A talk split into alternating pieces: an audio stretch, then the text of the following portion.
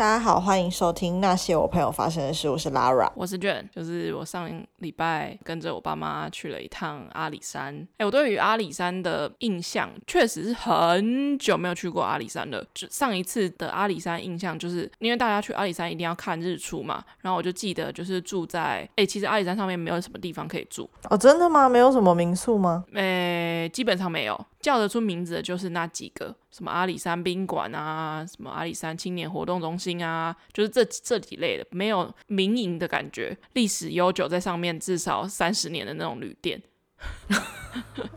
好哦，就是我们家有人在邮局工作，所以呢，可以住在阿里山邮局里面。等下，阿里山阿里山邮局里面可以住人哦。邮局里面，邮、呃、局里面是可以住人的。哎，他的话是，哎，你知道阿里山邮局是全台湾海拔最高的邮局吗？我就知道你要讲这个话。当你讲第一句的时候，我就猜到了。不然它还能有，不然它还能够有什么排放能力？它有点像是，它有点像是员工宿舍，然后可能有很多间。哦，因为毕竟是在山上，可能有一些不方便，所以会设置一个。可是能够住一家人也是蛮……没有没有，不止不止哦，我不知道他到底有没有对外就是贩售他的房间。总之就是因为我想是没有，没有吗？公家机关应该是不会吧？不知道哎，反正就是我印象中就是住在阿里山的什么森林游乐区的旁边而已。然后这次上去我才发现，原来阿里山上面不是像清境那种。就是旁边有非常多民宿可以住，旁边没真的没几家地方可以住。以前去阿里山印象就是要非常早起床，很冷，穿大羽绒衣，然后会有超级多人在早上大概四点多还是五点多的时候挤在那个阿里山小火车的那个月台上面，非常非常非常的冷。而且我记得以前去看日出的时候都。看不太到什么日出，因为人超级爆多。然后你有看到吗？这一次哦，我就是非常的不想要那么早起床，就是毕竟已经拿下去玩了。平常我大概起床时间大概就是九点十点这样，然后十一点。那平常然后跟我爸妈出门玩，就是已经提早起床，大概约莫八点就已经要出发了。我就很不想要在隔天，然后大概四点起床。而且四点对我来说就已经不是起床了，四、嗯、点就差不多是呃快要睡，所以我可能就没办法睡的那个程度。然后我就百般的不愿意，就跟我爸妈讲说，哦，可能明天天气不太好吧，就是不知道可不可以看到日出这样。我觉得你妈的个性一定就会觉得你在跟我开玩笑吗？我来这里不就是为了看这个？嗯，对，我妈确实是有一点这样觉得，可是后来就是我爸也变成我这个阵营。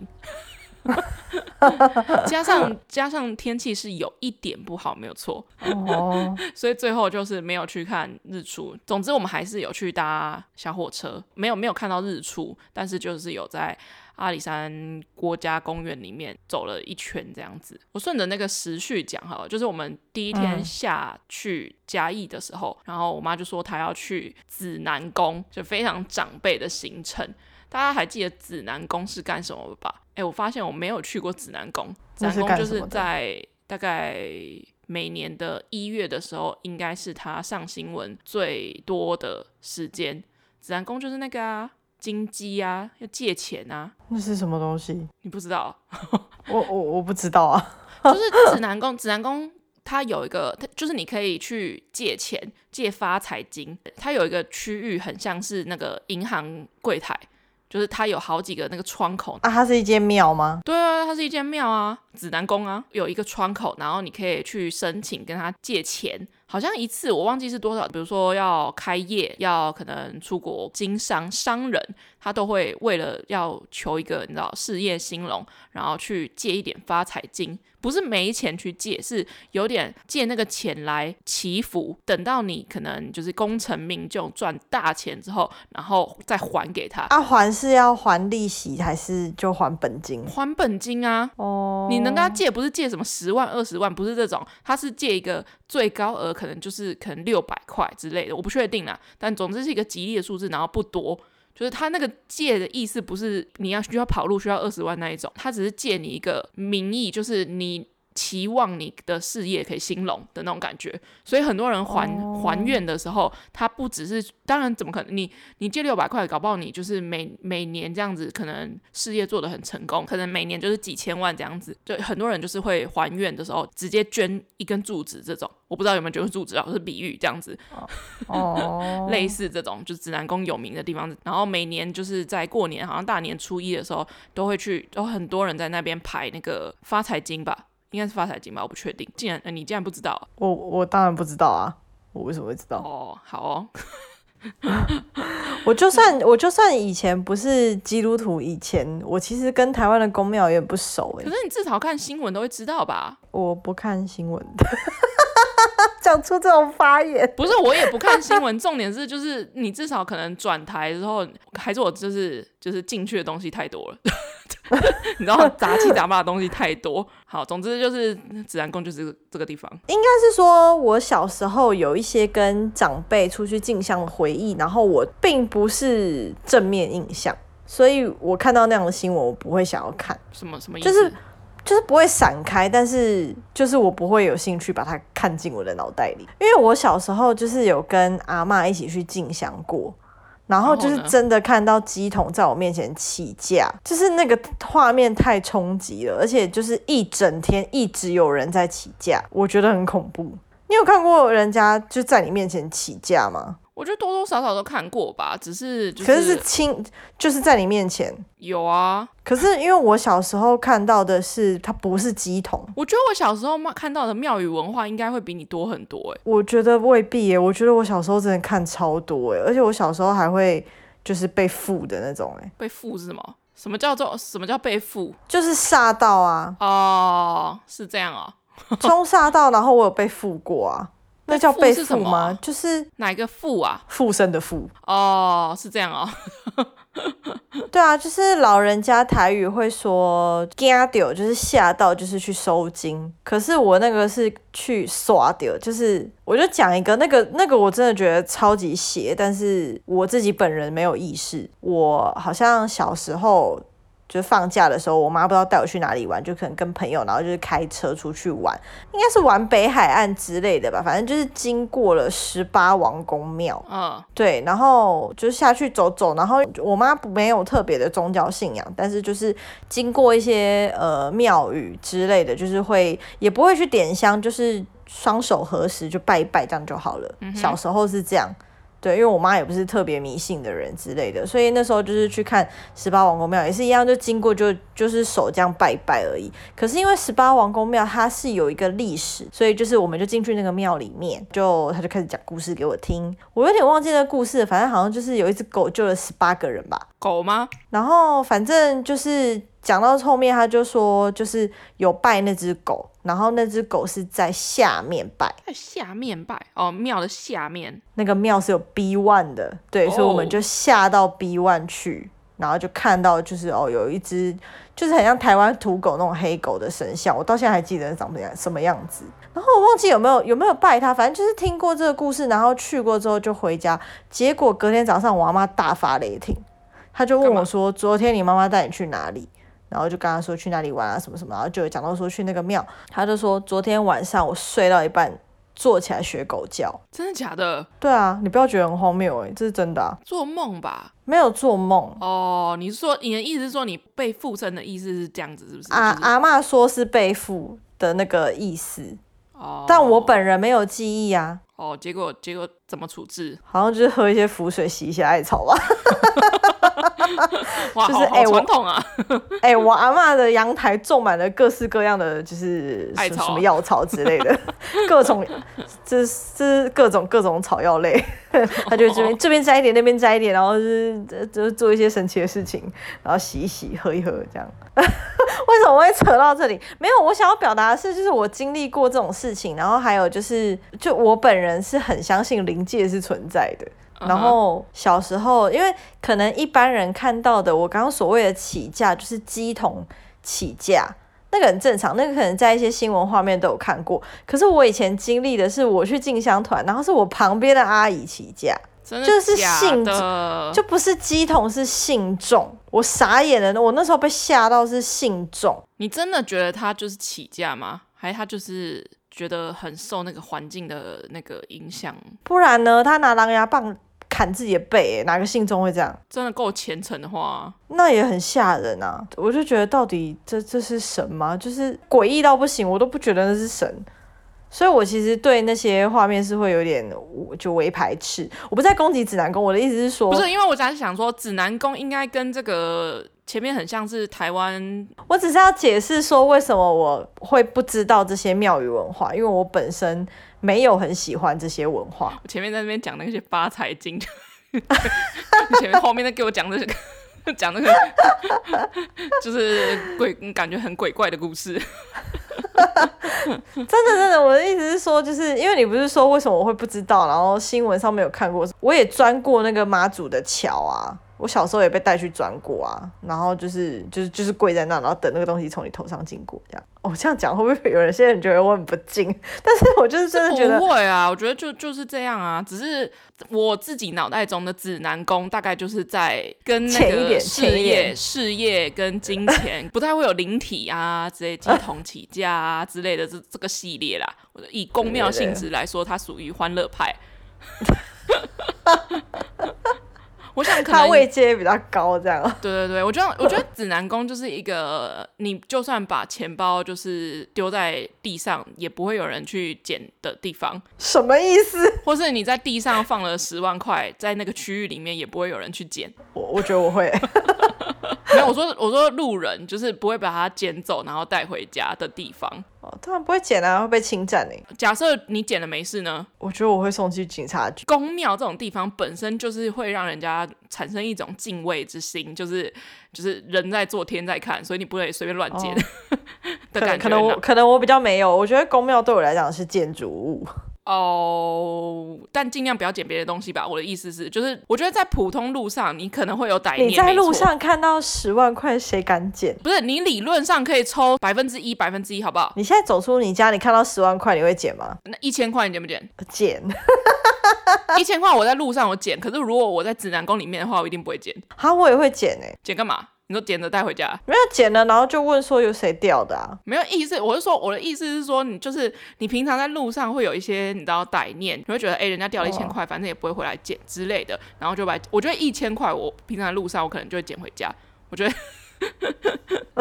就是在你知道在宫庙这种你知道有一点 somebody 在看的。地方的时候，你是因为会觉得天在看，所以不敢捡。我是因为会觉得可能有人香油钱掉了，应该很紧张。没有，我的捡的意思是我捡了没有要还给人家的那个程度。如果他十万块的话，周边都没有人，我当然会看一下，说到底是谁的，会帮他寻找失主，因为那个金额有点太大。我指的是就是你、哦、他那个金额是你会犹豫到底要不要捡的带走，因为那个金额可能是人家掉了，不太会立刻发现的的那个 range 这样子。哦，哦但我觉得我就算在那边，我就算连捡到五十块，我都会还，跟那个地点有关。可是不是因为觉得有神明在看，而是因为觉得来这里的人，他掉钱，他的钱都是有目的的，所以即便是十块，可能对那个人都很重要。我觉得搞不好可以在那种指南宫进行一场人性实验。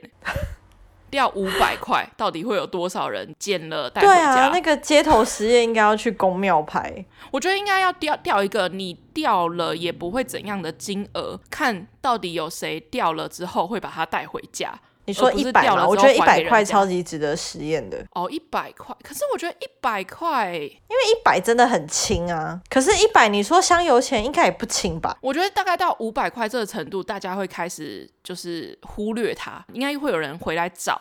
可是，一百块就真的是很尴尬。一百块真的就是觉得可以放进口袋里。对，人性实验应该要是在公庙举行。而且说真的，我去过紫南宫，但是还是我还是不知道紫南宫拜的是谁。你只知道可以求发财金，而且还可以求那个金鸡的样子。金鸡，你是说是整只都是黄金做的？鸡吗？应该是镀的，还是表面镀金？应该是镀，怎么可能金鸡？那金鸡那么现在金很贵。没有，我只是刚刚突然想到一些小时候的回忆，就觉得，哎、欸，我小时候真的也是去体验过很多佛道类的各种仪式跟活动。阿公阿妈去进香团啊，然后就是一个庙宇一个庙宇走啊，然后就便宜又大碗的，就是还要睡那个大，还还要睡在庙里面，然后睡大通铺。哎，对啊，你有睡过吗？好像有，好像有。可是我通常跟我阿妈。去好像就都是可能当天来回嘛。对，当天来回比较多。我都是去三天两夜，这么多，有这么多庙宇可以 可以走。对啊，对啊，就是从花东都跟你讲，东部的拜过，西部的也拜过，南部的也拜过。我可能长大以后都不知道我去过哪些庙，但是我估计我小时候真的是蛮常去宫庙的。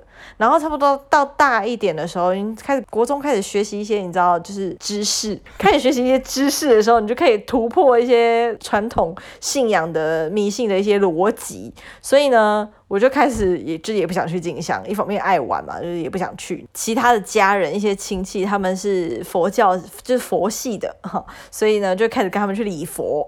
所以呢，我也跪过那个什么灵鹫山的大佛，哎、欸，从半山腰一路跪到山顶上、欸，哎，哪里啊？一跪一叩一拜、欸，哎，走这么传统路线哦？什么灵鹫山？台湾的吗？台湾的、啊，在台北，你看你不知道吧？道啊、佛教的。是佛教的，叫灵鹫山，然后就是山上有一尊很大的佛像，然后它有一个活动，我不知道，反正我就是被带去，大概是好像是考高中的时候，然后就陪着我家人从半山腰的地方跪下，然后叩拜，再站起来。然后双手合十，再跪下，一路跪到山顶上，然后跪到那佛像前还要绕三圈呢，很伤膝盖哎。然后还要念说，还我跟你讲，我到现在还记得要念什么。他说要念昔日所造诸恶孽，今在佛前求忏悔。嗯。可是你不是考高中吗？念这个好像不是很丢席。我觉得我算，我就是在那里，我想说，我就是个高要考高中的人。我考高中不是要拜文昌吗？哦，文昌拜过啊，孔子也拜过，拜孔子都会考。不好？我会得罪孔庙的人，我不知道。我小时候只要拜孔子都考不好，光是讲出这句话就觉得你还真很不妙。小时候还真还小时候还真的是有在有在你知道测量是不是？小时候什么都不懂的时候，加减会吧，加减会相信一些运掌管运气方面的东西。对啊，然后哎，刚刚在讲什么？反正就是到那个灵鹫山上跪那个佛，而且已经跪上去，我就觉得很累，然后还要再还要绕那个佛三圈才结束。我真的跪在那边的时候，我就很怀疑人生，就觉得。到底为什么要做这件事情？没有，你知道做这些事情的意义是什么吗？你如果考好了，你知道有一个对，因为我有做那些，所以考得好。这样。可是我我可是我印象中，我当初并不是因为要考学校而去跪那个佛的，我应该是陪着去。哦，就是一个祈福的感觉吗？就是、就大人去哪就去哪啊，对啊，所以就跟着去，然后就跪在那边，然后就想说，其实我觉得啦。你真的要一个国三生，一个十五岁的小孩懂什么？他昔日所造的诸恶业吗？国三生有什么好诸恶业？那个业不过就是偷拿别人橡皮擦之类的吧？国是就是可能一天到晚飙三字经吧。国一到国三不就是一个罪孽深重的时代吗？没有吧？我想应该十八岁过后才是罪孽深重的的年纪吧？会不会聊太远？蛮蛮远的。我只是想要就是简单略过指南宫。今天的主题不是指南宫。今天的这个 key point 在阿里山，OK？阿里山可以下次哦。今天 key point 完全来到那个宫庙文化。Oh my god！反正就是好，我们就一语带之，就是反正就是去了指南宫，后来也去了一个另外一个很有名的庙宇。但是我觉得庙宇文化对我来说，但庙宇文化对我来说不是什么太有意义的地方，就是就是跟大家想的一样，就是走过看过，就是手拜一拜这样子，然后。有时候会点个香之类的，我们也没有要祈求什么，我也我也不在做什么大事业，我也不用求什么发财金，也不用借钱之类的，没有，就是一个不管哪一个庙宇都是一个祈福的概念。好，总之就是这样子。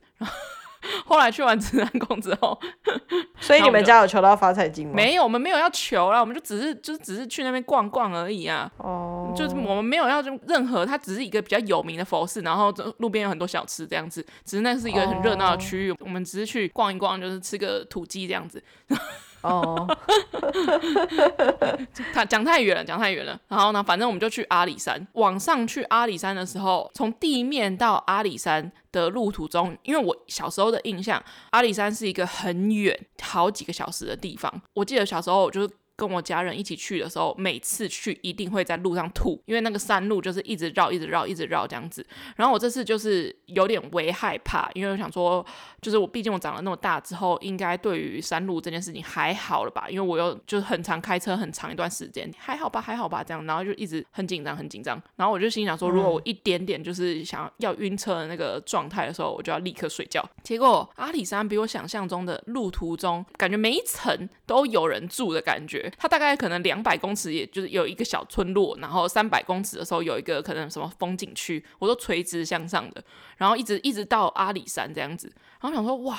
就是现在阿里山真的是一个风光明媚的一个游乐区，就那一整座山都是游乐区，而且阿里山的海拔真的比我想象中高很多诶，我原本就是大概以为它就是个大概跟可能溪头啊、清境啊差不多，阿里山海拔两千多诶，我完全不知道两千多对我来讲意义是什么，但是突然想到了一个地理现象，就是每一千公尺下降六度这件事情。我去的那一天，平地的温度是大概可能。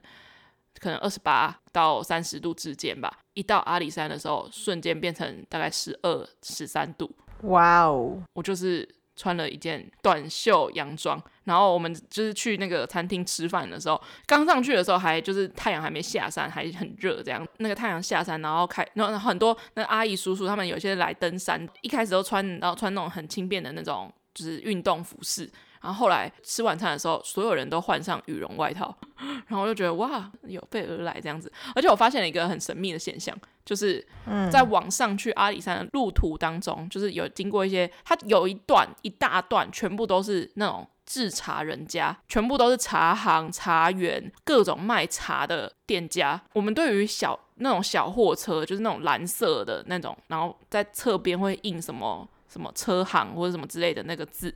阿里山上面每一家人都有那一台车，你是说发财车吗？而且清一色全部都是蓝色的发财车。发财车本来就是蓝色，不是吗？没有，有些是白色的啊。你是说箱型车，还是人家搬家的时候会开的那种货车？货车空的，后面是空的，就是上面可以坐人，就是那个要搬家的时候会坐的那种。对，而且对对对，遗失的美好，张韶涵坐在上面的那种。对对对对，就是那一种。发财车啊，蓝色的，那不是很常见，不是到处都蓝色的吗？我不，我重点不是它蓝色，重点是每一家都有。哦、每一家每一家，everyone，就是你现在走在路上，你看到大家，你可以看到，可能有些人是 Toyota，然后可能有些人是 Honda 什么之类的。没有，在阿里山，你大概往只要往上一点点，每一家人全部至少都有一台。那个蓝色发财车，不管是不是做、哦，因为要载货吧？是没错，我就想说，哇，他们是不是都跟同一个代理商买的？就是我我觉得可能是因为，可能因为我以前住的泰国那个地方，那个那一区也是产茶，所以这个现象我觉得很合理。一样类型，而且都是后面空空，可以载东西又可以载人的那种，我就觉得哇，就是 那是一个就是被发财车给垄断的区域，哎，那是一。那个是那是一个发财车的国度哎，很神秘，就是就是因为产业的关系嘛，也也是啊，也是啊。反正我觉得我这次去阿里山跟我想以前去的想象完全不一样。现这次去我没有去看日出，我我个人对日出夜景然后烟火没有特特别大的兴趣，所以就是往常如果去旅游或什么之类的话，我其实如果嗯就还好。哦，真的吗？对啊，我对这些现象我都还真的蛮还好的。但你不是有在乌鲁鲁看日落吗？乌鲁鲁是蛮感人的，没错。可是云海什么的，我就觉得可能是我目前没有看到什么，就是云海会让我就是感感动到痛哭流涕那种，就是不至于。你对阿里山的想象是什么？上面的茶叶蛋好像很好吃吧？阿里山上面没有茶叶蛋，有啦，日月潭。可是我看我朋友前阵子也是前几周去阿里山，好像有吃茶叶蛋啊。阿里山第一个想到的是小火车吧？哦，对，可能是小火车。我觉得阿里山的那个火那个火车站是真的蛮漂亮，它是全木造建筑。我长大以后，我好像没有什么阿里山的记忆，可能很小的时候有去过。对啊，我记得我小时候也是一很小的时候去过，可是我的小时候应该会比你近一点啊，我至少应该可能五六年之前而已吧。我应该是我就是意识还不清楚的时候。不过我真的觉得阿里山。规划的真的还不错，毕竟要容纳很多的观光客啊。毕竟它门票应该算是所有园所有那种国家级的园区里面应该是最贵的，入园费可能四五百块这样子。可是已经对于国家风景区来说的话，应该算是贵的吧。讲到入园费，这我就突然想到，其实我觉得台湾可以参照着做。在泰国，你去很多，比如说动物园、游乐园这种需要门票的地方，或者是你可能要玩一些什么丛林飞索啊之类，反正就是需要门票的地方，他们都会有两种价钱。什么意思？一种是当地人的价钱，一种是外国人的价钱。台湾也有啊？台湾有吗？有啊。哪里？很多很多哎、欸，很多故宫啊。你知道故宫台湾人？故宫我记得台湾人免费不是吗？还是现在没有免费？反正台湾人要钱吧？要非常低，非常低。你去查，因为莫几年前我那时候是三十块，对，不知道现在是多少？超便宜。然后外国人我记得是两三百块起跳哦，很多很多地方，很多地方，而且你只要符合一点点条件，你的那个票价就会变很低。国立故宫博物院外籍人士最贵是三百五，哈，三百五也很便宜耶，拜托我们的故宫。哎，我觉得故宫门票很值得七八百块。台湾人呢？等一下，外国团体是三百二。国人参观一百五半价，敬老的话是七十五，老人家六十五岁以上，免费的是六十五岁以上，而且是平日免费，然后未满十八岁的跟学生，只要你是学生证。对啊，因为我就记得我大学的时候，就是很平日的时候去过好几次故宫，哎，好像做报告之类的。哦，因为学生吧？不是身份证就免费吗？没有没有，国人要钱，国人凭身份证是一百五。哦。可能是学生吧，有有有有一些地方，有一些地方是。但我觉得故宫如果开放给外籍人士的话，我觉得很值得七百块，收的真的是太便宜了，三百五真的是太便宜了。我很喜欢故宫，也不是收到你身上啊，是没错啦，只是太便宜了啦，太便宜了啦。我们这样经济要怎么发展？我们经济难道会靠故宫发展吗？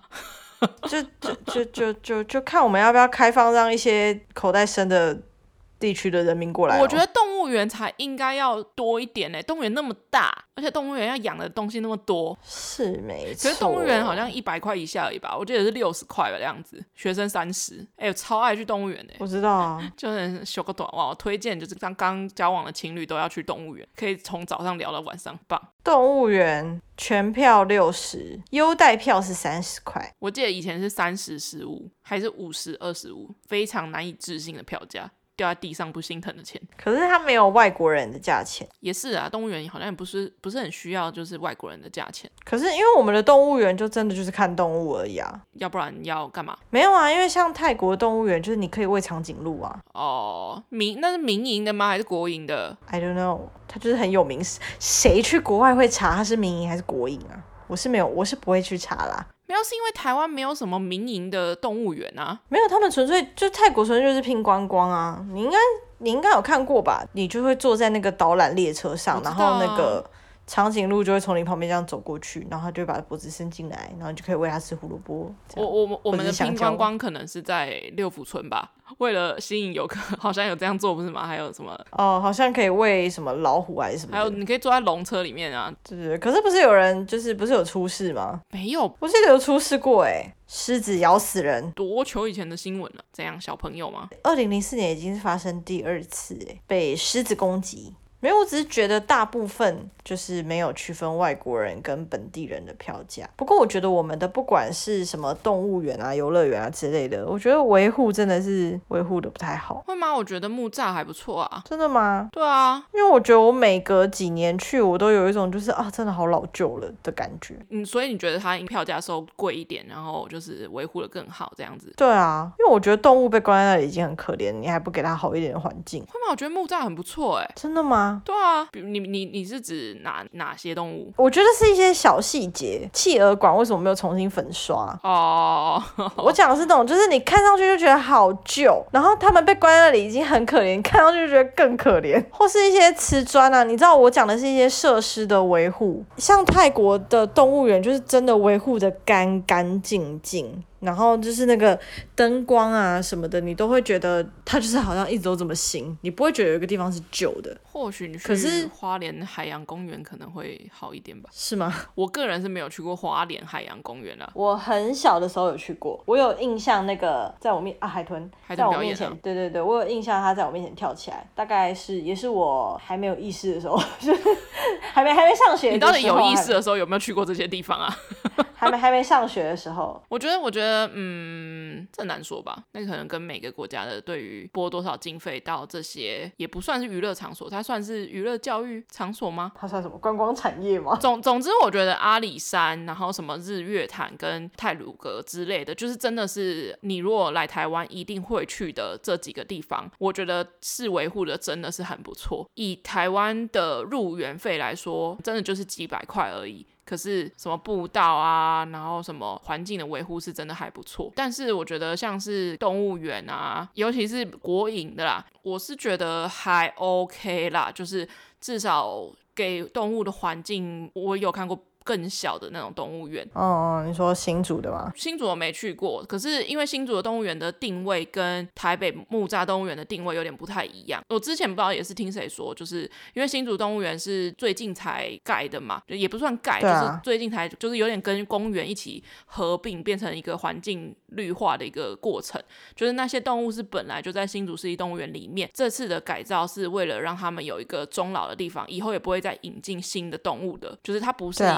就是它的目宗旨是这样子，我觉得挺好的，为这些动物未来的规划。但是对于其他的，我觉得可能就是因为这些地方不是以盈利为主。所以比较不会有迫害动物的问题，因为大家可能对于到底把动物关在那里是好是坏这个论点，我觉得争议不完啦。嗯，我们会觉得动物关在那很可怜，可是我们小时候就是也是去那边才认识到很多没看过的动物。嗯，但是我会觉得至少比如说木栅动物园之类的，对我来讲是教育多过于娱乐啦。观光，嗯，对，观光。然后像我其实就很少去跟动物相关的，像什么桃园的。一个水族的一个青浦的一个乐园。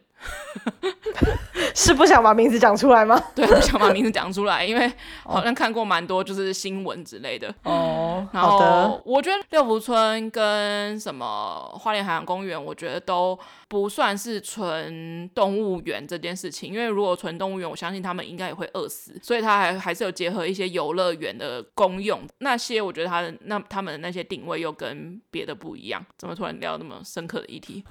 不知道。好乱哦！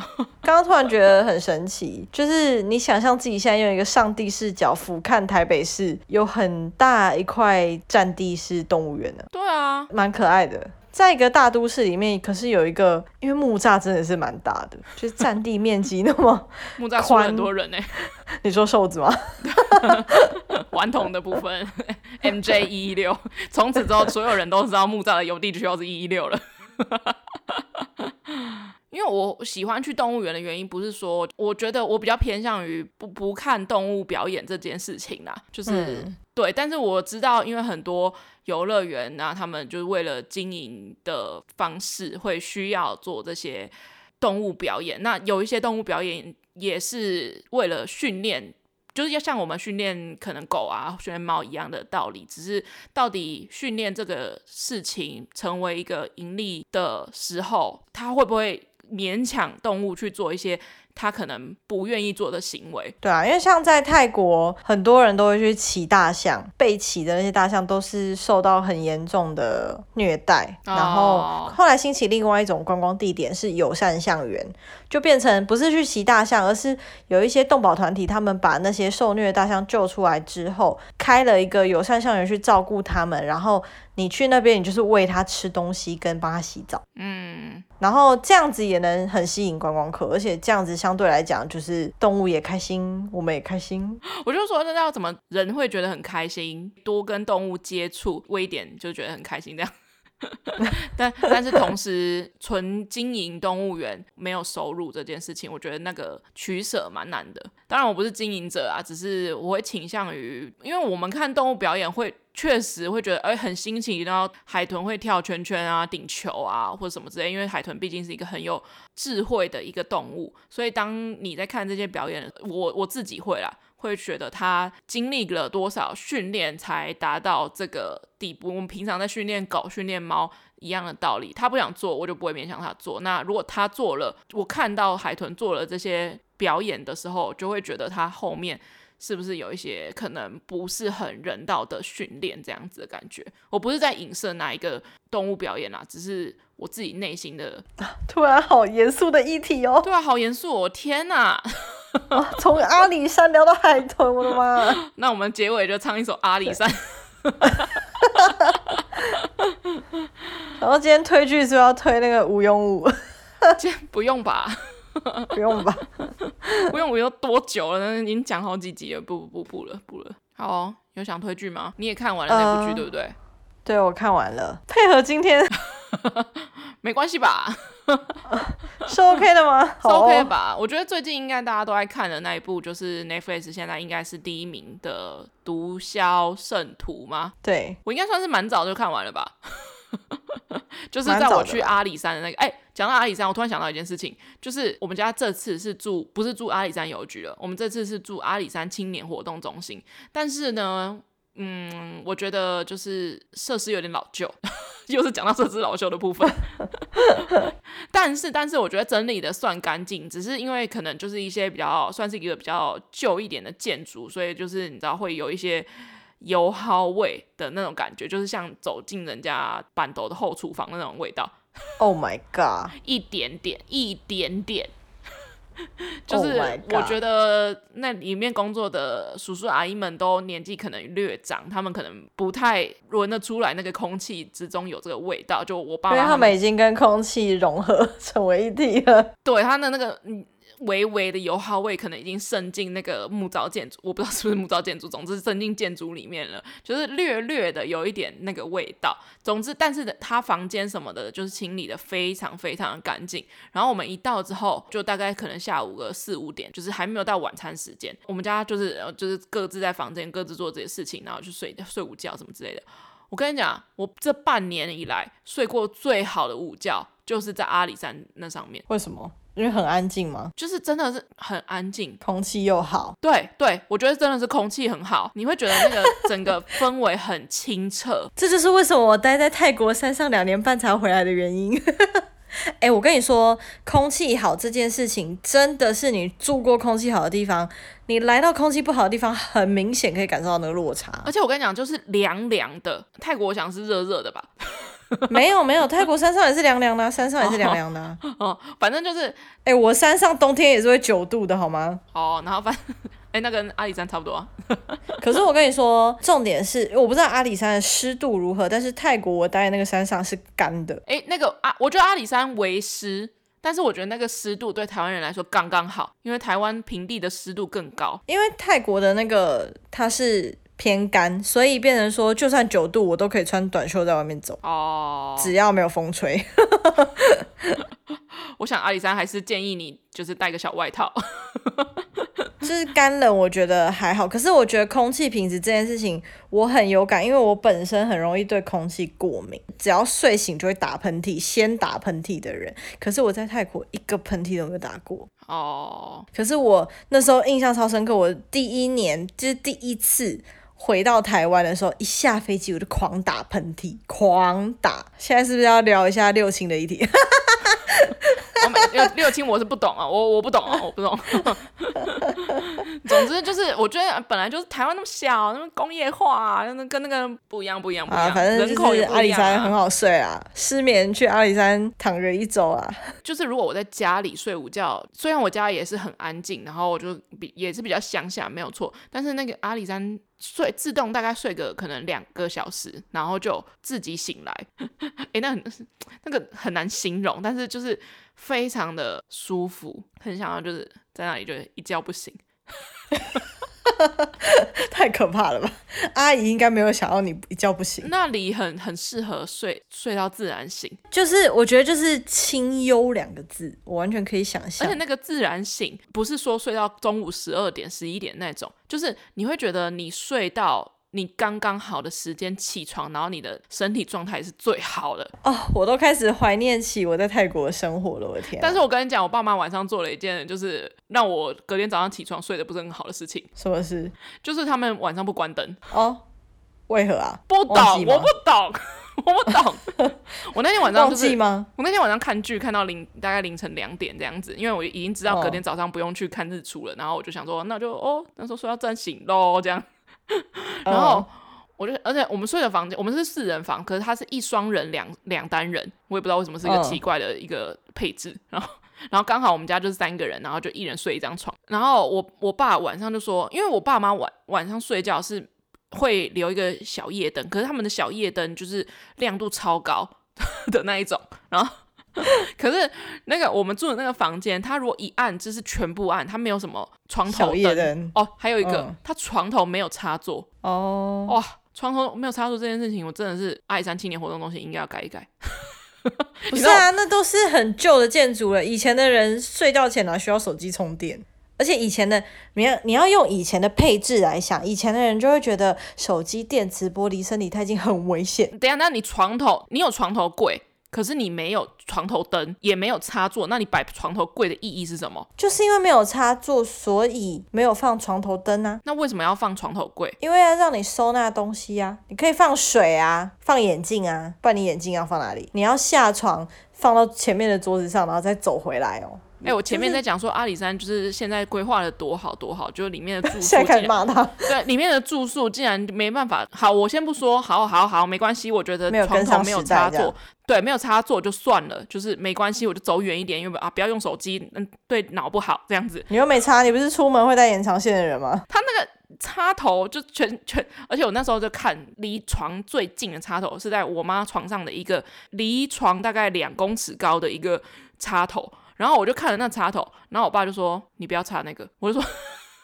我就说为什么？”他说：“那个一定是冷气，那个冷气的是两百二十伏，跟一般我们地下的一百一十伏是不一样的。你如果一插，你的线就立刻烧掉。”这里跟大家补充小科普一下：iPhone 的头本身就是变压器，两百二十伏，哎，所以你可以大胆的插下去。对，两百二十伏呢？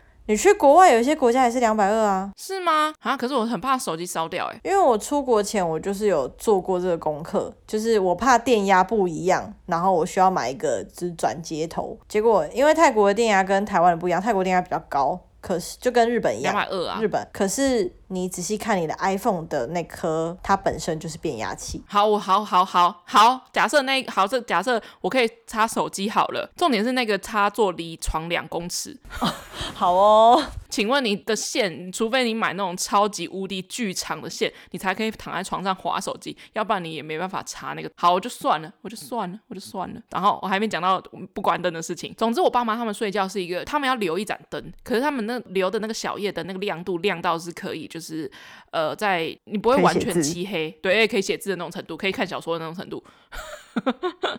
哦，跟我差不多啊，嗯，对，然后我，但是我睡觉是我不会完全全黑。可是你又不是跟你爸妈第一次出去玩。对，可是因为那间饭店的房间，它就是一个按钮，你要么就是一百，要么就是零。哦，然后你爸妈就是要一百，他就是要有灯，他就要有要一，那那个一就是在一百那个位置，他没有什么零点五跟什么零点三之类的。我觉得会留夜灯的人，通常就是三种，一种就是他只是习惯。另外一种是他半夜要起来上厕所，我觉得这个比较实际。第三种嘞？第三种就怕黑。刚刚说临时想的。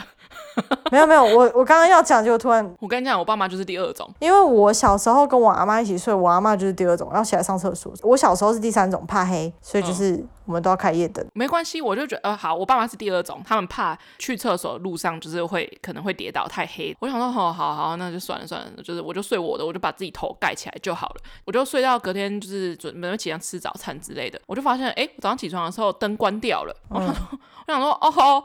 就是可能不知道是谁，就是晚上就是关掉这样，但是总之我至至少知道那个灯至少亮了大概三四个小时以上，就是我觉得我睡刚入睡的没多久，但它都还一直亮着，而且又太亮，然后我还把棉被就是罩住头这样子，然后隔天早上起床，我爸跟我说，哎、昨天这样睡这实在是太亮，他睡不好，气死我，气死我。然后我想说，你为什么不早点关掉？然后我爸就说没有啊，我睡我就睡着了啊，什么之类的。果然是直男，气死我啊！但是我睡了一个很好的午觉，现在还由衷的记得那个午觉有多爽。好哦，不要推剧吗？推剧，对，为什么会扯到这里？又扯到这里。就是大家应该最近应该都有在看那个《毒枭圣徒》，我觉得它就是一部我我猜得到结局，但是过程还是觉得很爽的一部剧啊。我原本觉得它不会这一季就讲完呢？哦，真的吗？对啊，因为我觉得它很适，你不觉得很适合拍第二季吗？会吗？好，我先大概讲讲述一下它的剧情是怎样。就是《毒枭圣徒》是一个就是结合邪教跟毒品的一个黑帮电影，他就是在讲说有一个牧师，然后他到一个小国家去当当牧师。然后，但是他私底下做了一些很为非作歹的事情，然后跟政政府勾结啊，然后就是卖毒品啊，那之类之类的。那男主角就是要去检举他之类的，私底下 卧底，是这样吗？私底下卧底去想要揭穿他这样子。男主角是一个国情局的线民，然后他要帮助就是韩国去把这个人抓到。那个国家是在一个台。韩国没有没有办法引渡的一个国家，对，大概这剧情大概就是这样子。哎，可是我觉得接下来会爆雷，大家不要听。我觉得它六集而已，就是原本想说它应该会很紧凑，可是我觉得他故事都讲的蛮蛮完整的呢。对啊，蛮完整的。我原本也觉得就是他这一集不会讲完，可能就会让那个牧师逃走。然后可以再拍个几集，哎，没想到就是六集就收嘞啊！可是我觉得如果牧师逃走，我会有一种没完没了的感觉。就牧师逃走，你就会觉得很生气，然后就想很想看。对啊，很生气哦，是这样哦。不会，啊、我觉得这样子就收的刚刚好。而且演牧师的那个演员有几个角度很像温生豪。有啊，有啊，很像。你再重看一次，很像温昇豪，还有频频出戏。我觉得那里面的演员真的都是演戏仔，就是真的。很常演电影的那几个咖很厉害，对对，然后就很很，而且什么服装啊那些都做的很到位。我觉得整部剧就是给我一种很好莱坞的感觉，就是从刚开始它剧情的一些发展，差不多看到第三集左右，我就可以猜到，就是牧师一定要被抓到，一定是啦，那一定这种剧情一定是啊，就是一定是 happy ending。可是我觉得比较意外的是那个韩国华侨中韩混血的那个，竟然是。探员这件事情吗？对，哎，你爆雷嘞，这样没关系吗？我刚不是前面说我后面会爆雷吗？刚前面没听清楚的人就会很生气。应该大家一开始都是猜那个那个刘演锡应该是探员吧？啊，我没有哎，我从我都没有觉得他们会是探员，我就觉得那三个都是他的心腹。啊，我觉得我一开始觉得就是，既然找刘演锡来演的话，他应该是一个蛮担纲一个蛮重要的角色。结果没想到他就是颇早就是被就是莫名其妙就被干掉了。对啊，没有哎、欸，我从一刚开始我就没有去想说，就是那个牧师身边的三个心腹有可能谁会是卧底，我就觉得他们三个就是真的都是心腹哦。可是那个中华侨真的是蛮蛮让人意外，我想说哇，当当探员当到就是你知道为此刺青这样子。对啊，而且还要就是牺牲哦，还要在两边周旋，就是真的不会分裂嘛。而且不是两边周旋周旋这件事情，我就想说，哇，如果他就是牧师被抓了之后，然后你知道牧师知道他是叛徒之后，往后的人生感觉就是你知道会出现一些跟俄国的如何暗杀就县民一样的手段，就是你会莫名其妙的在一个公园，然后被人家直接割喉这样。我就觉得感觉很可怕哎，就是。可是我觉得这部剧有一个点，我觉得没有带到，有点可惜。跟我觉得它可以延续拍第二季。你说那些古柯树吗？我是说那些邪教里面的人。哦哦，对对，就是有一个有一个小女生，有一个角色，那个啊，我忘记那个演员叫什么名字，负责邪教不是有一个女生吗？对对对对，你你知道那个演员吗？他叫什么名字？他要演《海岸村恰恰恰》，他演那个，他演那个童长。哦，对。他我就觉得找他来，他也有演那个吴永武，他演那个，他演那个正义律师，很做自己的，对，他演那个正义律师，那个演员，我就想说找他来，我一直以为他会是一个什么要角，而且他那个还有还有小孩，就是那些，而且没有交代，对，没有交代，我觉得有点可惜，因为那个小女生跑来跟男主角求救，所以我就觉得，哎，后续应该要讲一下，就是感觉里面会有个 something，不知道，我觉得应该要。就是把它拍出来，还有就是他老婆，他老婆就是男主角，男主角的老婆，男主角的老婆，对，他不是也是就是基督教的吗？哦，对对对。可是他到底是不是一个好的基督教？因为刚开始的时候他说我帮你找好了一个当地教会啊。哦、如果他要把它拍的更邪恶一点，或者是更复杂一点的话，可以就是他老婆也是邪教的。哎、欸，我原本想说他那个就是。他不是靠就是卖毒品来，就反正就私底下在交易这些毒品，然后来就是谋牟利。另有另外那一群就是穿着白衣的他的那些信众，就是那些女生跟那些小孩。我那时候心里想说，养了这些女生，然后生下了小孩，然后准备要做就是人口贩卖，不不是人口贩卖，就是器官卖贩卖之类的，就那一块完全没有讲。Oh, 完全没有交代，我觉得我觉得有点剪掉，可能剪掉了。他如果十二集，我觉得会更刚好。对啊，我就觉得他有一些故事没有讲完，像那些古柯树啊，就是他不是想要一条龙的从头源头就自己种到卖出去吗？对啊，对啊，那些古柯树也没讲。古柯树也没怎么样吧，因为他就是种在那。没有啊，我就觉得他该沦落为谁啊？因为他那个地方还是在苏利南啊。哦，oh. 对啊，那那些古柯树会不会就是哎，你知道总统哎，总统也没有讲啊，总统他后续也没讲啊，oh, 总统就这样子就是无事一身轻的，反正那个不关他的事，那是他自己卖到美国，他也没讲，因为很多事情没有交代。以看这个回想来说，可能会拍第二季吧。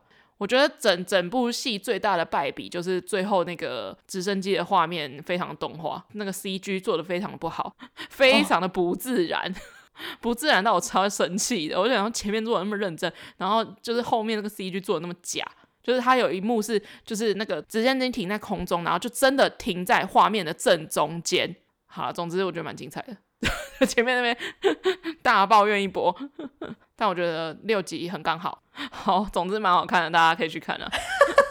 但是如果没有看的人，应该不会听到这里啊，因为后面都大爆雷掉了。好了，大家如果喜欢这部剧的话，就是可以跟我们分享。用一点五倍速看，一个晚上就可以看完了。哎、欸，一点五，我也是用一点五倍速看，我就是在阿里山的夜晚看完的。